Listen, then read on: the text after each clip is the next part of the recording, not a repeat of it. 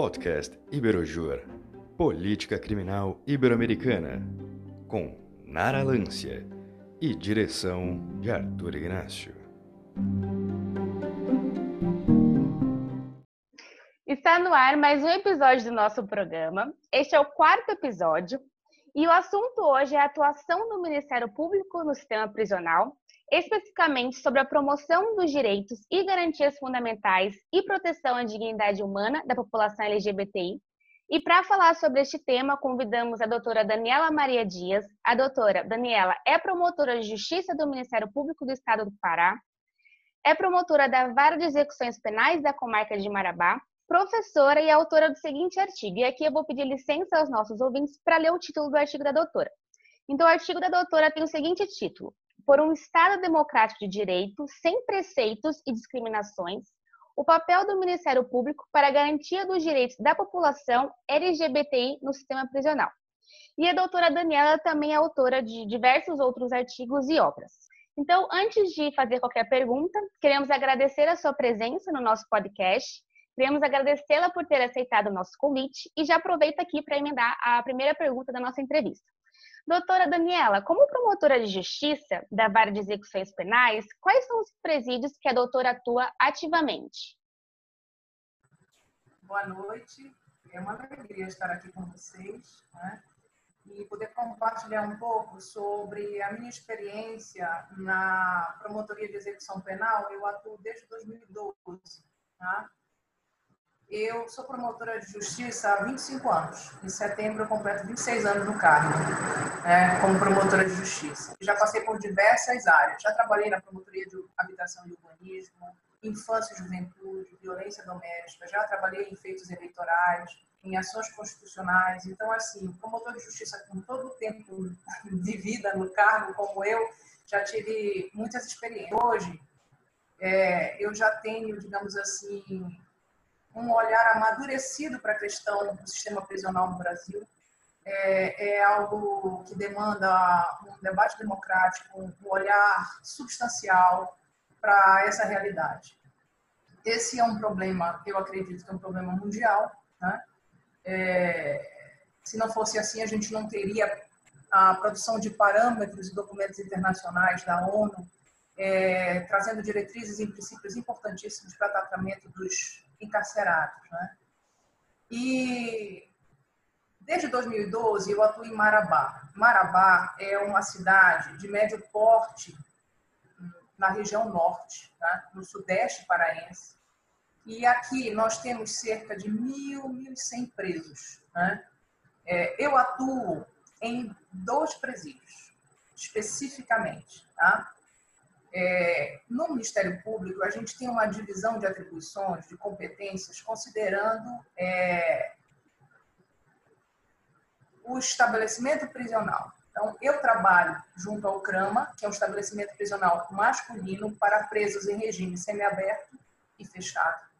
E eu trabalho também no CRF, fiscalizando. Eu não trabalho no presídio, tá? Eu trabalho fiscalizando o CRF, que é o, o estabelecimento prisional que cuida ah, das mulheres encarceradas, tanto as provisórias quanto as condenadas. E você vai perguntar por que, que a senhora não atua no outro presídio, que também é masculino, mas é provisório? Porque é, esses presos provisórios são da competência dos promotores naturais.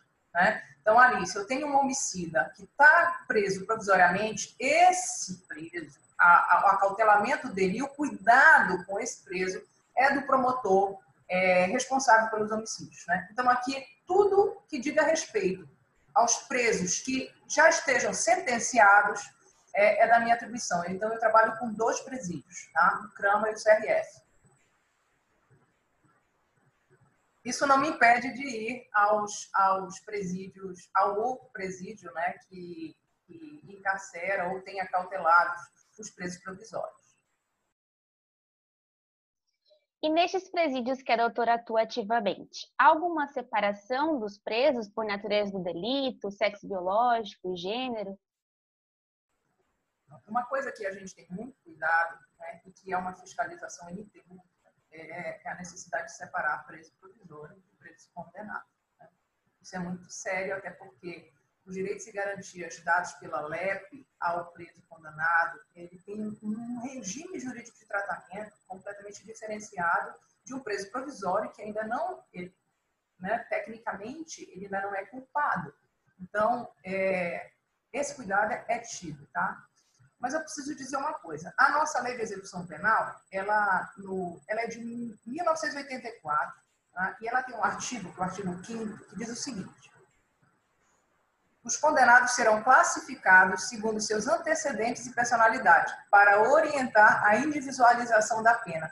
A lei de execução penal, é, infelizmente, a gente não consegue fazer a separação, digamos assim, ah, réu primário, é reincidente. Por que, que a gente não consegue fazer isso aqui? Porque a superlotação carcerária é uma realidade aqui em Marabá, pelo menos no presídio masculino.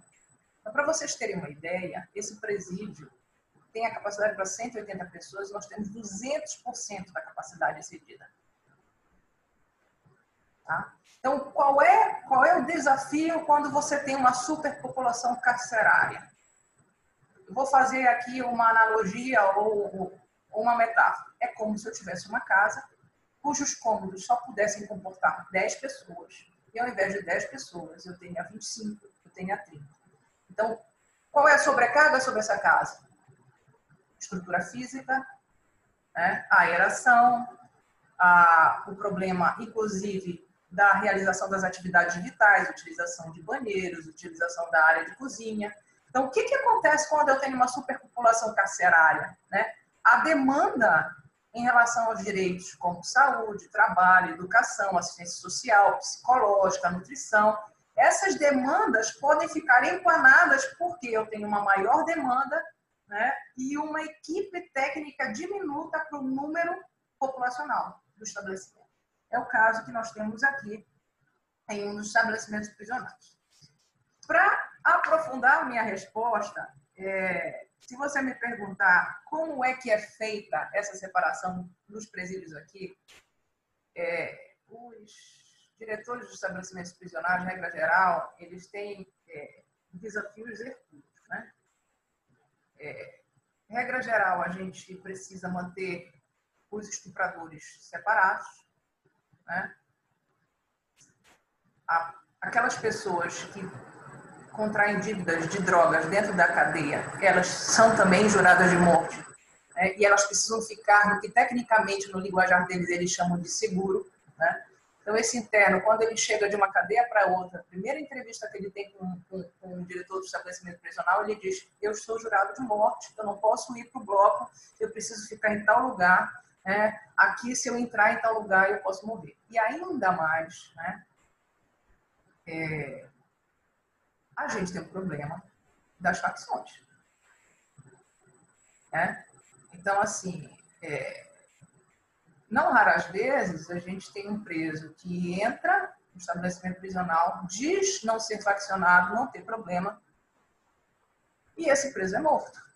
Né? Isso é uma realidade, mas a gente não pode negar. Né? Então, assim, eu falei é, dos estupradores, dos devedores. Nós temos também situações em que os, os, diretores dos estabelecimentos prisionais, aqui nós temos isso, né, do cuidado de colocar os idosos num, em celas específicas juntos, as pessoas com doenças crônicas. E aqui na região norte, nós temos um clima, principalmente aqui em Marabá, você tem ideia, tem dias aqui que está fazendo 39 graus, 38 graus. Né? Então, nós temos doenças endêmicas aqui, né? E nós temos desafios muito fortes relacionados também às pessoas é, que contraem a tuberculose no cárcere. Né? Então, a gente tem protocolo de atendimento para os tuberculosos e esses ficam em celas separadas. Né? Então, se você me perguntar, isso é um arranjo que, regra geral, é feito de acordo com a consciência do diretor do estabelecimento prisional, e ele faz isso considerando as necessidades presentes do ambiente. Né? Nós já tivemos situações aqui de nós não termos onde colocar faccionados. Né? Hoje, ah, eu não digo hoje, né? de uns tempos para cá, o, o secretário da SEAP, né, secretário extraordinário para assuntos penitenciários, tem feito um trabalho muito forte né, para, digamos assim, se não desbaratar as organizações criminosas, ao menos fragilizá-las dentro do estabelecimento prisional. Né? Mas isso sim é um ponto é, nevrálgico para a realização de qualquer tipo de atividade, porque uma, uma organização criminosa, ela impede um preso de descer para assistir aula. Tá?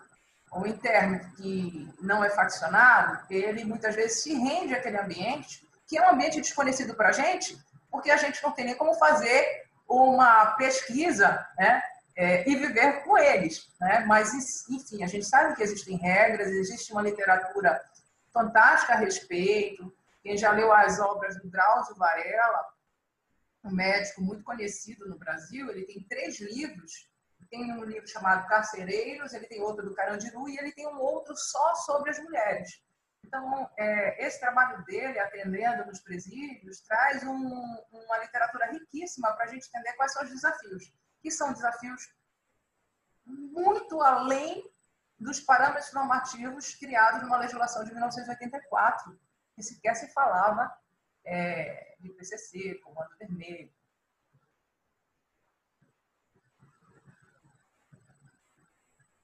Muito interessante isso que a doutora falou. E realmente, quando há uma facção é, dentro do presídio, sempre, normalmente tem um líder, né? E é o líder que comanda todo o resto, da, todos os outros integrantes daquela facção. E, é, e, recentemente a gente até entrevistou uma, uma juíza do Rio Grande do Sul. Ela é juíza no Presídio Central de Porto Alegre, que já foi considerado o pior presídio da América Latina, né, pela OEA. E ela contou bem isso, que o Presídio Central é separado por facções. Então, quando o preso ele chega no Presídio Central, a primeira pergunta que eles fazem ao preso, qual é a sua facção? E aí, quando o preso não tem, diz que não tem uma facção específica, eles colocam o preso na facção do bairro deles. Então, assim, muito interessante essa realidade que a senhora colocou do Pará, porque dá para perceber que não é muito diferente da realidade do Rio Grande do Sul, né? Digamos assim. Então, só para entender uma coisa, é quando os presos primários chegam no, no presídio, né, de, da, da comarca que a doutora atua ativamente, é, como que é feita essa separação por celas? Então, o preso primário, ele não escolhe o lugar que ele vai ficar. É o diretor do presídio que, que diz, que estabelece essa, que faz essa triagem, assim, digamos assim? É, infelizmente, a gente não consegue separar os primários dos reincidentes 100%. Isso é impossível pela superpopulação carcerária.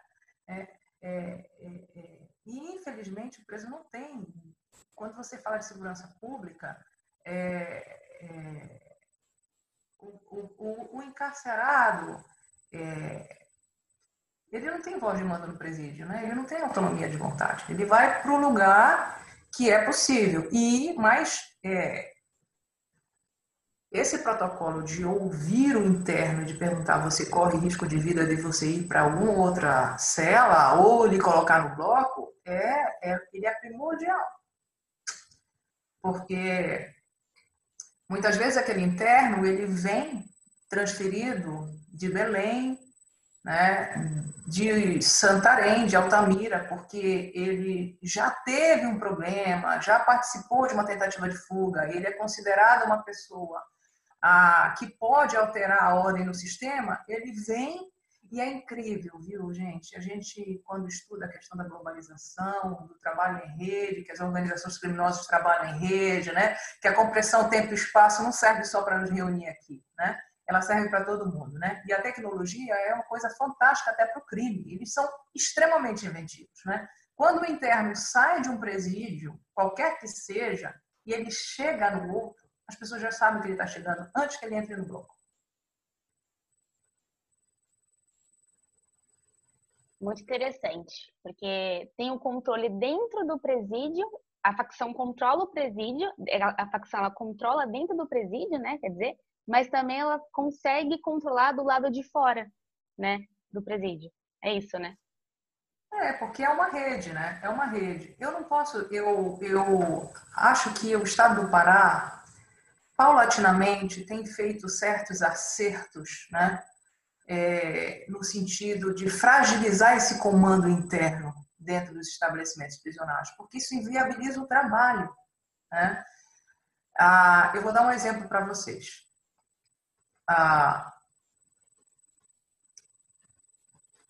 Nós tivemos um caso muito grave que eu cheguei para fazer visita carcerária. Quando eu cheguei, o Centro de Perícias Científicas, os, os, os peritos estavam na porta do estabelecimento prisional. E aí eu já fiquei um pouco angustiada, né? O que, que aconteceu dentro do presídio, né? Essa moça foi colocada numa cela com outras. É... Ela disse que não corria risco nenhum, mas o marido dela era faccionado. Ela entrou nessa cela, ela foi obrigada a vestir a roupa de outra facção criminosa e depois ela apareceu é, enforcada. Tá? E eu cheguei lá na hora da retirada dessa moça da cela. Tá? Processo investigatório, não sei dizer como é que está.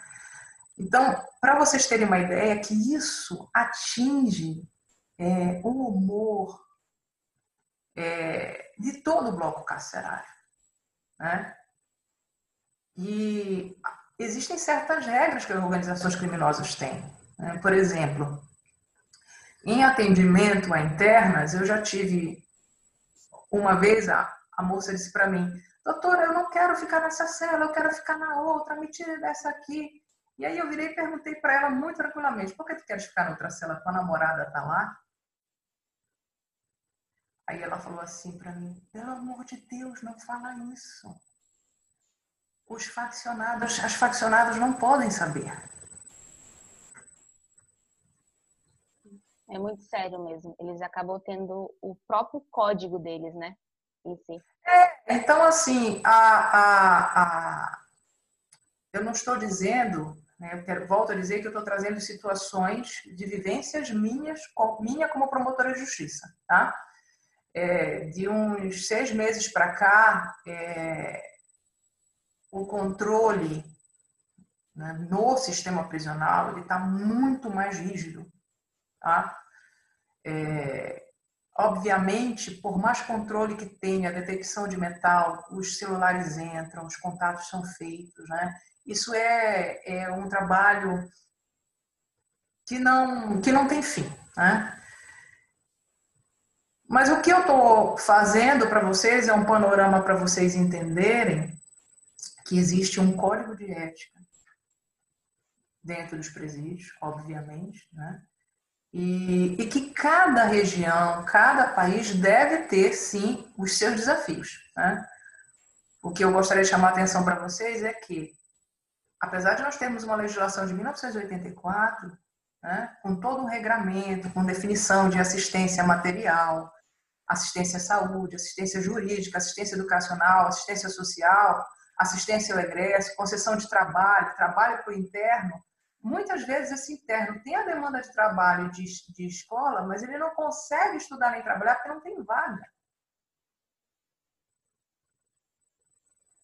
Então, a, superlotação, a superpopulação carcerária, a superlotação, é um problema, um problema grave que precisa ser enfrentado no Brasil. Né? Até porque nós temos um número muito grande de presos provisórios. Entendi. E como é realizado o seu contato normalmente com os presos? A senhora dá expediente dentro do presídio para atendê-los? Bom, nós temos dois órgãos muito importantes e poderosos que nos comandam. É o Conselho Nacional do Ministério Público, né? a Corregedoria do Conselho Nacional do Ministério Público, e a nossa Corregedoria. Tá? O que é que nos diz eh, o Conselho Nacional do Ministério Público? Ele dá um comando vertical. Né? O que é que ele nos diz? Que as visitas aos estabelecimentos prisionais precisam ser visitas trimestrais. E são formulários longuíssimos com informações extremamente minuciosas. Né? E o promotor faz a visita e remete para o Conselho Nacional do Ministério Público um panorama da situação prisional dos presídios que visita, e isso vai compor o banco de dados do CNMP. Fora o trabalho, é, a determinação do Conselho Nacional do Ministério Público, a nossa corregedoria no Ministério Público do Estado do Pará nos impõe a obrigatoriedade de visita mensal. Tá? Então, o que, que a gente faz? A gente visita o estabelecimento, analisa, eu faço assim, né? É, vou à área de ensino, converso com os professores, vou com a equipe técnica de saúde, né? com os assistentes sociais, é, as demandas mais urgentes que o diretor tenha, falta de envio de medicamento, alguma demanda relacionada a algum interno, algum problema grave de saúde que a gente precisa resolver, alguma prisão domiciliar que precisa ser concedida e, e regra geral, eu escuto os internos. Então, o que, que eu faço? Eu peço para o diretor de segurança que indague nos pavilhões quem deseja falar comigo. E aí eu atendo individualmente numa sala que me é disponibilizada. E eu criei é, uma ficha de atendimento que eu escuto interno para saber se ele quer ter contato com o defensor público, se ele está com problema de saúde, problema com dentista, se ele precisa de, de, de, um, de, uma alimentação adequada porque ele é diabético, hipertenso, obeso, paciente renal, se ele precisa da nutricionista, ah, se ele se ele está com algum problema grave que ele precisa falar com o psicólogo, ou se algum medicamento está faltando, ah, se ele quer contestar o cálculo da pena dele, é, quando ele, ele, se ele quer saber de algum benefício, que ele quer uma transferência. É uma escuta. Regra geral, eles querem conversar. Eu não consigo atender todo mundo num único dia, né? Imagine que o CRAMA tem uma faixa de 500 internos hoje, a gente não consegue num dia atender 100, né? Porque você tem todo um trabalho de. É um trabalho de, de, de, de retirada da cela, colocação de algema, enfim. É um trabalho muito interessante. É, é um trabalho que eu creio ser, para mim, né? É, é gratificante porque a gente consegue é, verificar demandas que estão esquecidas, né? É, um interno que está precisando urgente de, um, de uma cirurgia ou de um tratamento, ou um interno muitas vezes que tem um problema ah, mental não diagnosticado e que está dando problema no cárcere, enfim.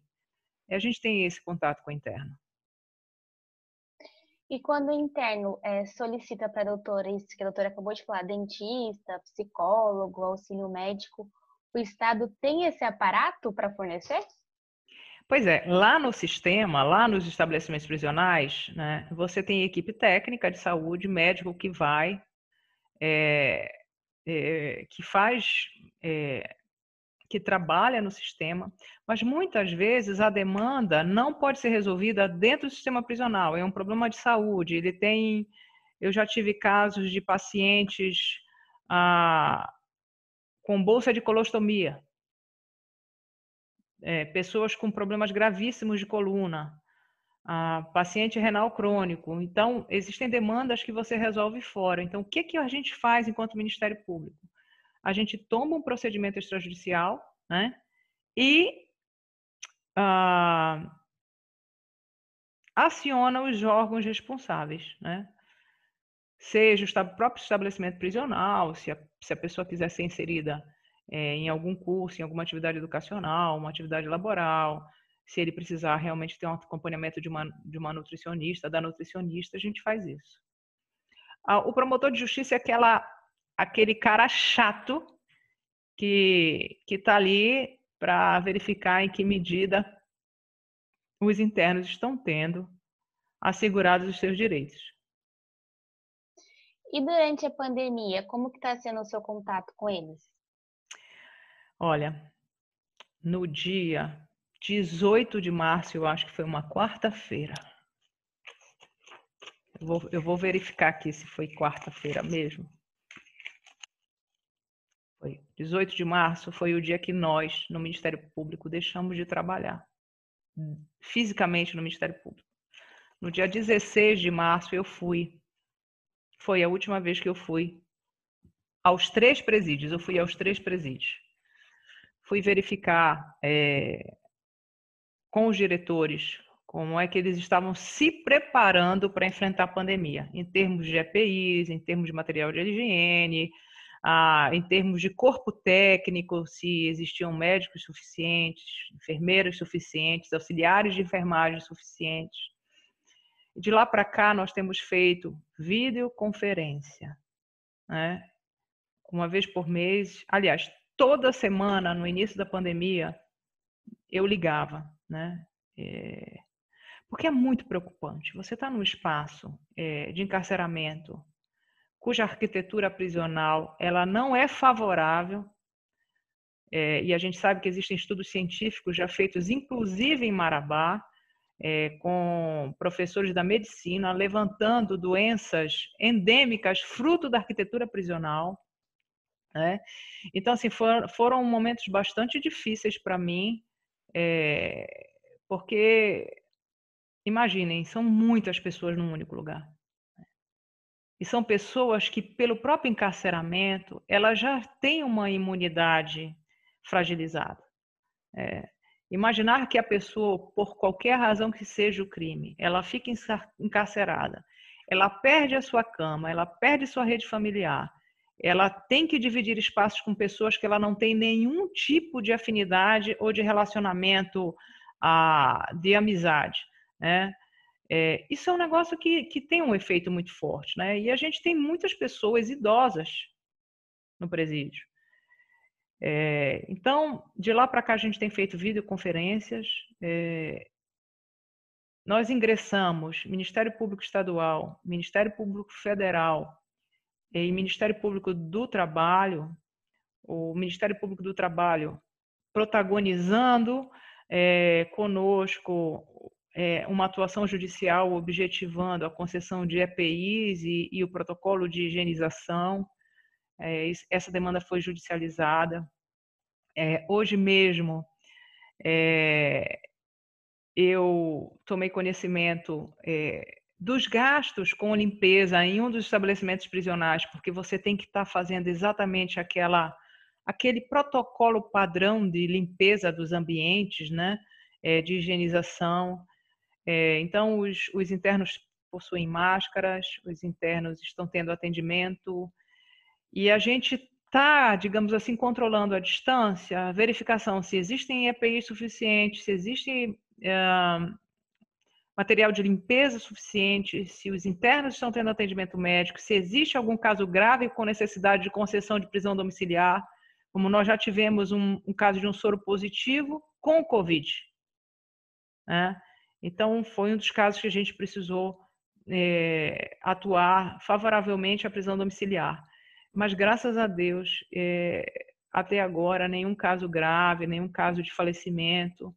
E, se Deus quiser, a gente vai conseguir suplantar esse desafio mundial é, da melhor maneira possível. Estão sendo realizados testes? É, Sim, testes rápidos, testes rápidos. Por exemplo, nós, o, o presídio, o presídio que abriga os presos provisórios, é, a testagem rápida ela tá, tem maior disponibilidade porque a entrada e a saída, o movimento é muito grande, né?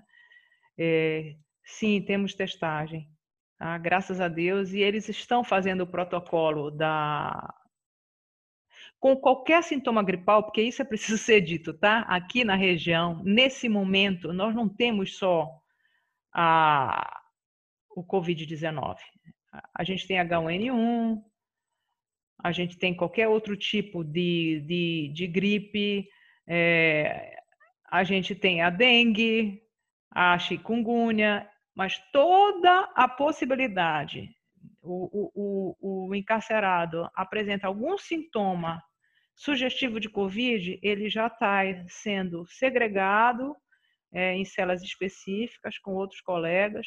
Já se utiliza o protocolo da ivermectina com a azitromicina.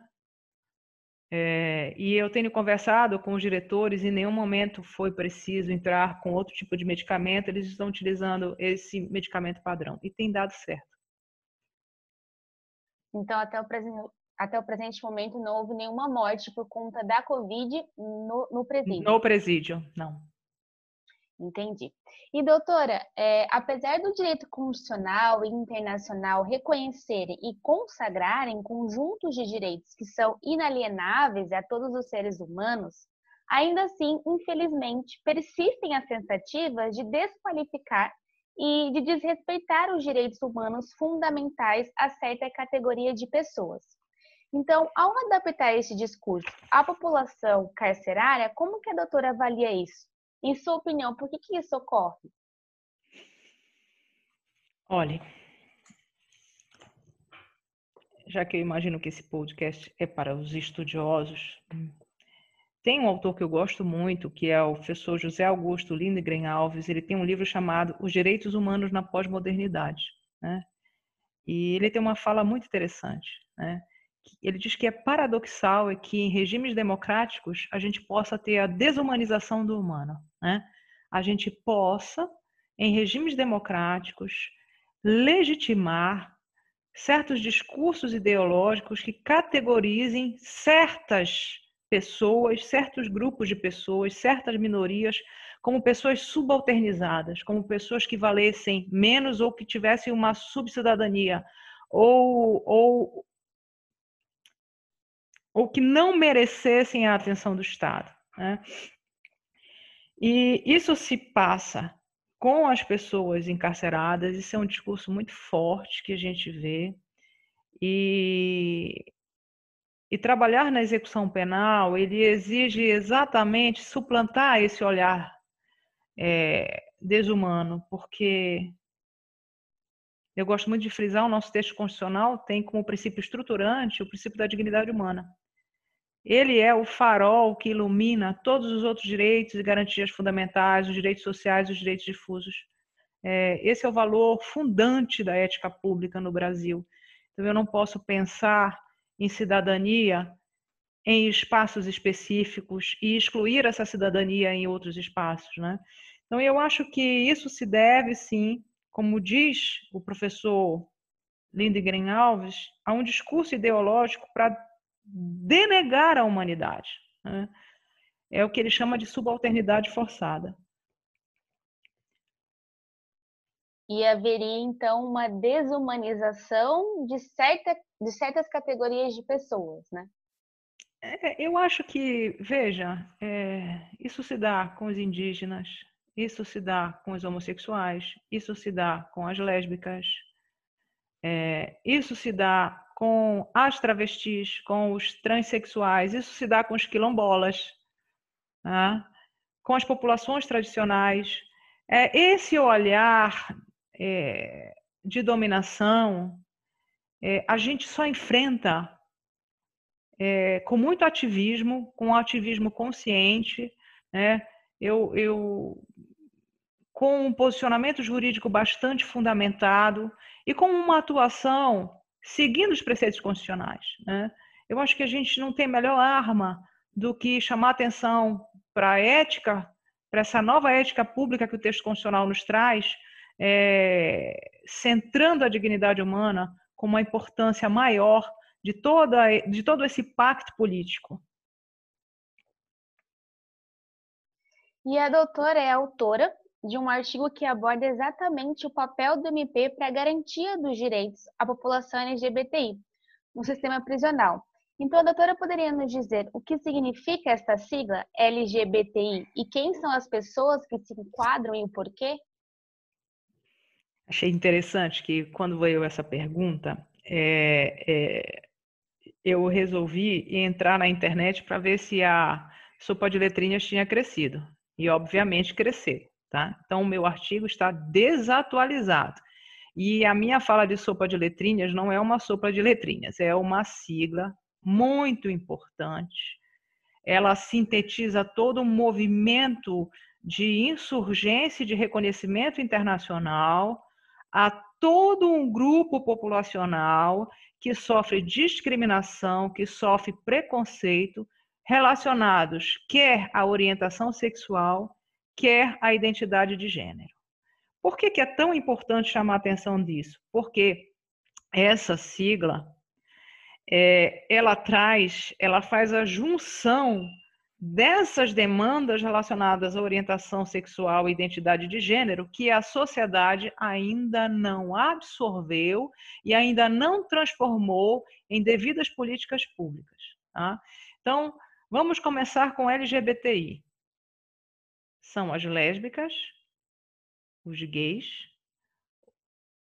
bissexuais, as travestis, transexuais ou transgêneros, e agora a sigla aumentou.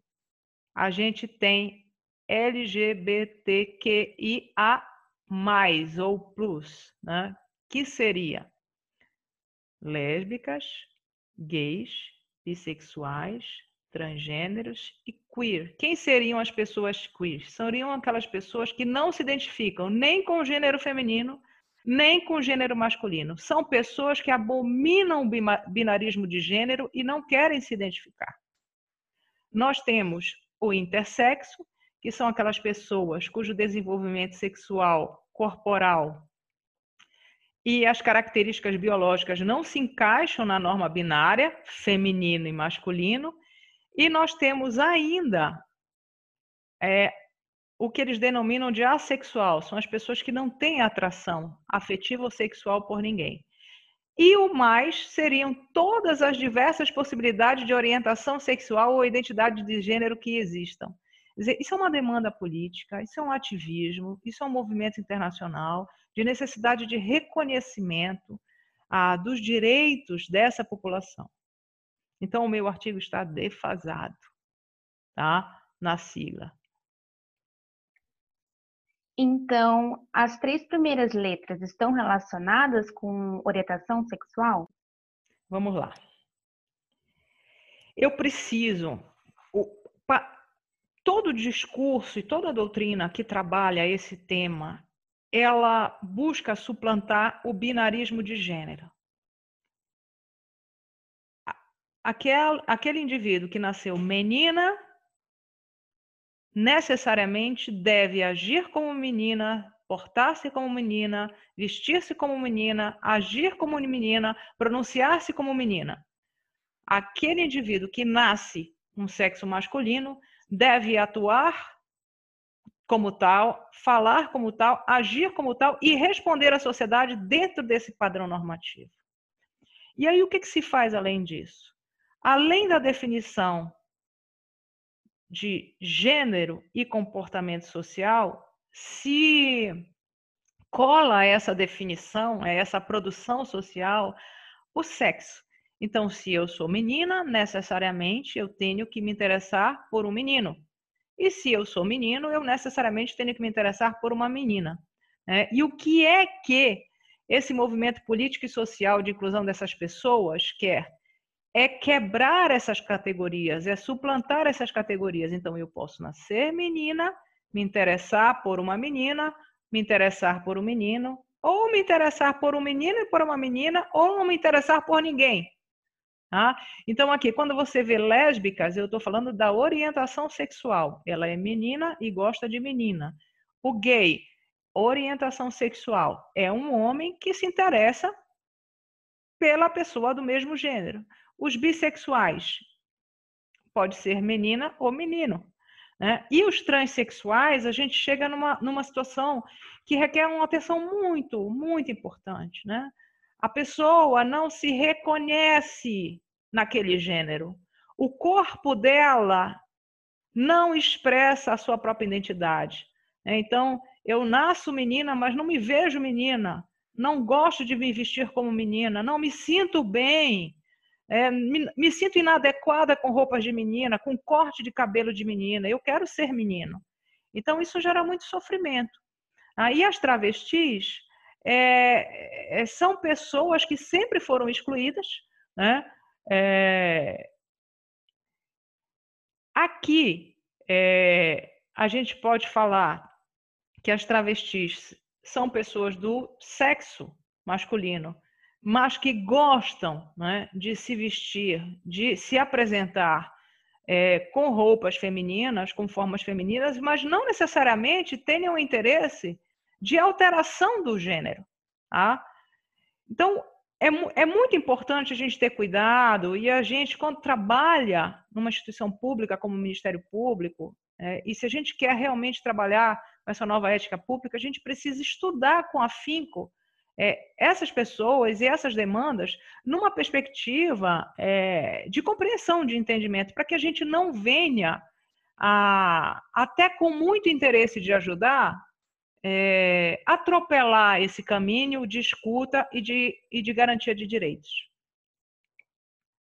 E outra coisa, é, é, é, toda a doutrina fala que não é opção sexual, porque ninguém opta, a pessoa tem orientação. Né? E há casos, a gente sabe, de pessoas que, exemplo, mulheres que se casaram, tiveram filhos e no decorrer da vida entenderam buscar uma relação afetiva duradoura com uma, com uma mulher. É? Então a gente fala de orientação sexual e é muito interessante isso porque não é estático. Né? É, isso é importante né, para esse movimento, para essa população, a gente conseguir entender que eles têm direito de um exercício de autonomia da individualidade e do exercício da própria personalidade. Entendi.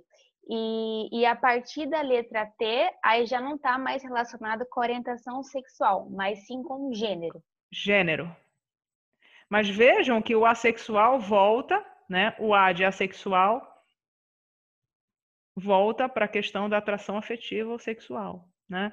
Na verdade, essa sigla ela reflete uma demanda. Né? Eu acho que não é uma. Não, não posso dizer que é uma categorização científica, é, é você procurar entender.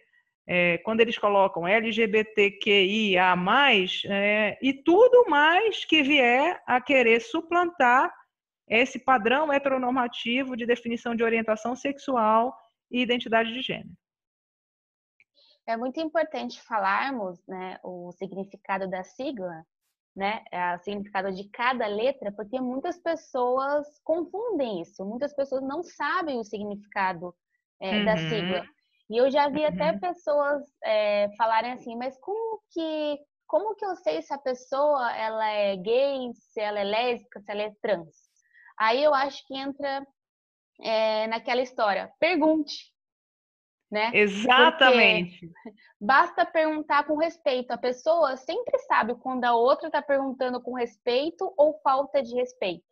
E o mais importante, na minha visão, mais que saber o significado da sigla, é saber respeitar, né? É... Você sabe o que é mais importante para uma pessoa? Eu acho, o próprio nome. Né? Então, eu acho que uma das coisas que eu aprendi estudando, porque eu não sabia nada, tá? Eu não sabia nada. Eu fui estudar. É perguntar como você deseja ser chamado. Sim. E essa, essas novas siglas, né? Na verdade, essa nova sigla, porque é, eu falei no início é, do, da entrevista, é LGBTI. Aí, como a própria doutora falou que o artigo, a sigla do artigo está desatualizada.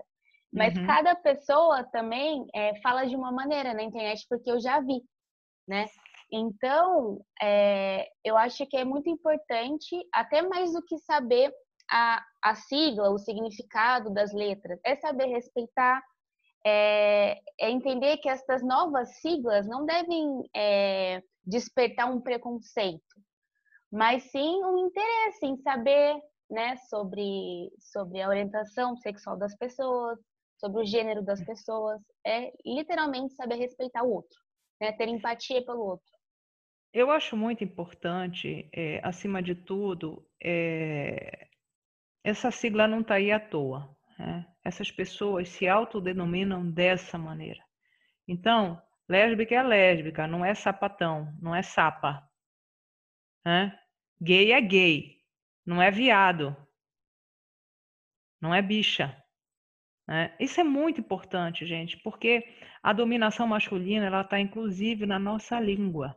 Se não fosse assim, o português, é, o gênero feminino e masculino, na hora da composição da frase, né, você não, não faria a concordância é, para o masculino. Né? Você vê como a nossa, é, uma menina e um menino, né, quando você pensa, a nossa linguagem é muito, é muito ela traz essa dominação é, é, é, muito forte. A gente tem que ter muito cuidado. Né? Eu fiz uma reunião, as primeiras reuniões que eu fiz para fazer o plano de atuação, que mais tarde a gente vai falar um pouco, eu trouxe um dos diretores de estabelecimento prisional, que é uma das pessoas que mais apoia e tem um olhar para a demanda. E aí ele chegou na minha sala, sentou e disse, doutora, olha, eu vou lhe falar uma coisa. A senhora conta com o meu apoio. É, ele trabalha no estabelecimento prisional masculino. A senhora pode contar com meu, com o meu apoio, porque eu não tenho preconceito contra viado, não. Não tenho preconceito nenhum contra viado. A própria eu falei para ele. Foi... Aí eu virei e falei para ele, por favor, não é viado, é gay. Então, a, a gente precisa é, ser uma, uma formiguinha trabalhando para esse processo de conscientização. Né? É dever nosso, como agente público, é, fazer esse trabalho. Né? Primeiro, né, saber como querem ser chamados, serem respeitados.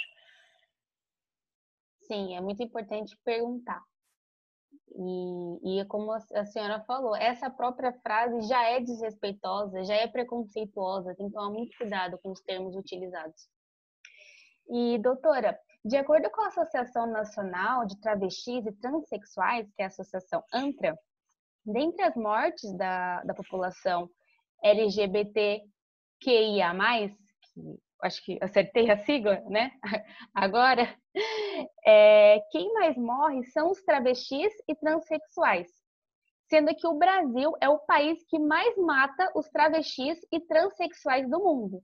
Então, assim, eu gostaria de saber da doutora por qual motivo o Brasil está nessa posição.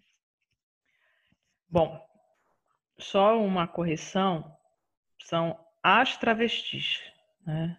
Elas preferem se autodenominam as travestis. Eu tenho uma explicação ah, a partir de uma de uma citação do Pierre Bourdieu.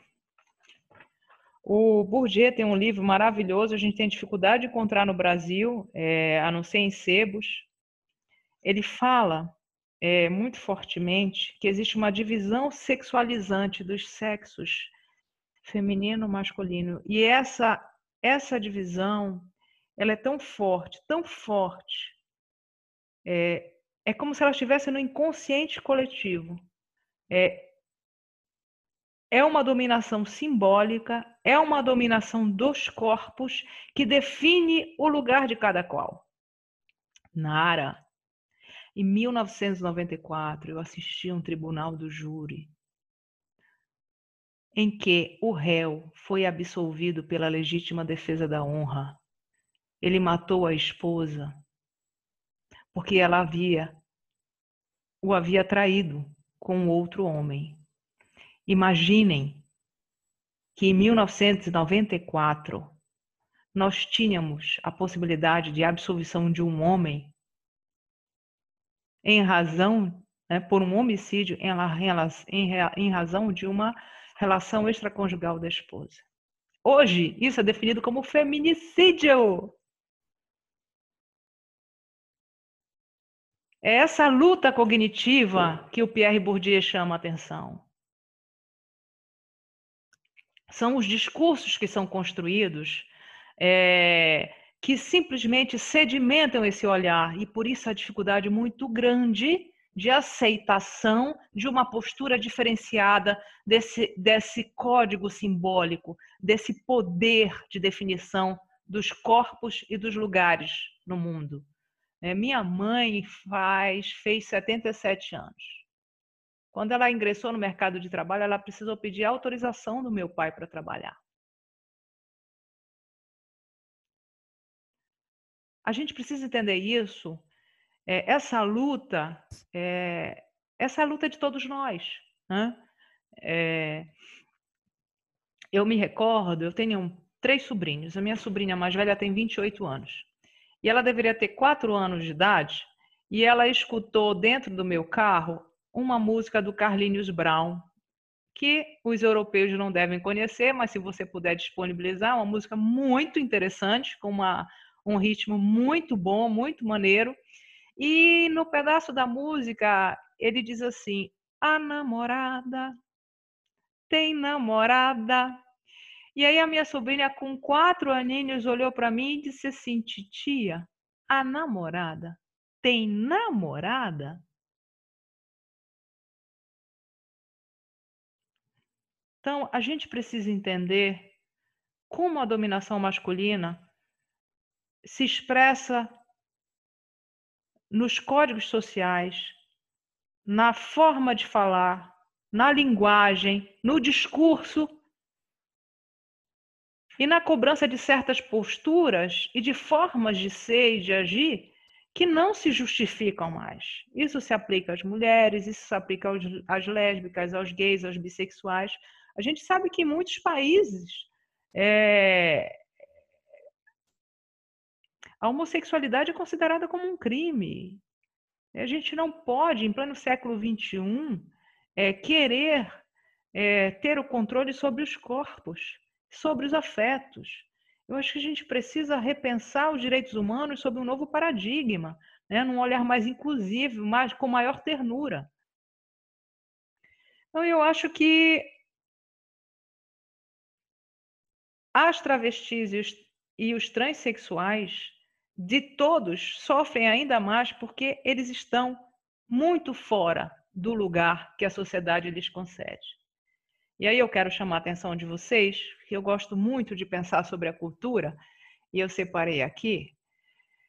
É, os portugueses devem conhecer o Chico Buarque. Né? Chico Buarque é um dos ícones da música popular brasileira. E ele escreveu a música A Geni e o Zeppelin ainda na ditadura. Né? Eu era menina, jovem. Eu quero chamar a atenção para vocês, porque essa letra, que eu vou ler muito rapidamente, essa letra reflete a personagem Geni. E quem é a Geni? É uma travesti a letra é carregada de simbolismo. Vejam o que ela diz. De tudo que é nego torto, do mangue e do cais do porto, ela já foi namorada. O seu corpo é dos errantes, dos cegos, dos retirantes e de quem não tem mais nada. Dá-se assim desde menina, na garagem, na cantina, atrás do tanque, no mato, é a rainha dos detentos, das loucas, dos lazarentos. Veja, lazarentos. Aqui é uma expressão bíblica para falar das pessoas, né? É, dos leprosos, né? que hoje você não diz que, que, que, as pessoas têm lepra, né? Existe um termo específico na medicina para falar, mas eram os lazarentos, dos moleques do internato. E também vai a miúde, com os velhinhos sem saúde, e as viúvas sem porvir. Ela é um poço de bondade e é por isso que a cidade vive sempre a repetir: joga pedra na Geni, joga pedra na Geni. Ela é feita para apanhar, ela é boa de cuspir, ela dá para qualquer um. Maldita Geni. Então vejam, Geni é uma travesti. Que por quebrar todas as regras e por lhe caber nessa sociedade apenas a possibilidade da prostituição, ela precisa ser duplamente punida.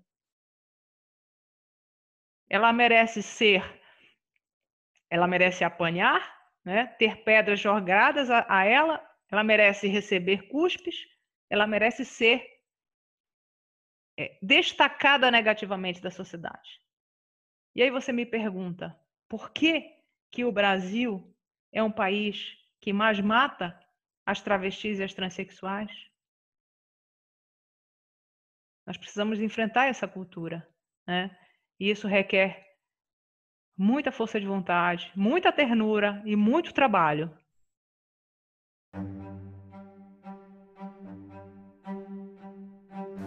Esta foi a primeira parte do nosso quarto episódio. A segunda parte vai ao ar segunda-feira que vem, dia 27 de julho. Siga-nos para não perder nenhum episódio. E caso queira nos seguir nas redes sociais, basta procurar por Iberoju. Estamos no Instagram, Facebook, LinkedIn e Twitter. Nessas plataformas você poderá ficar a par de todos os nossos eventos. E nos vemos no próximo episódio. Até mais!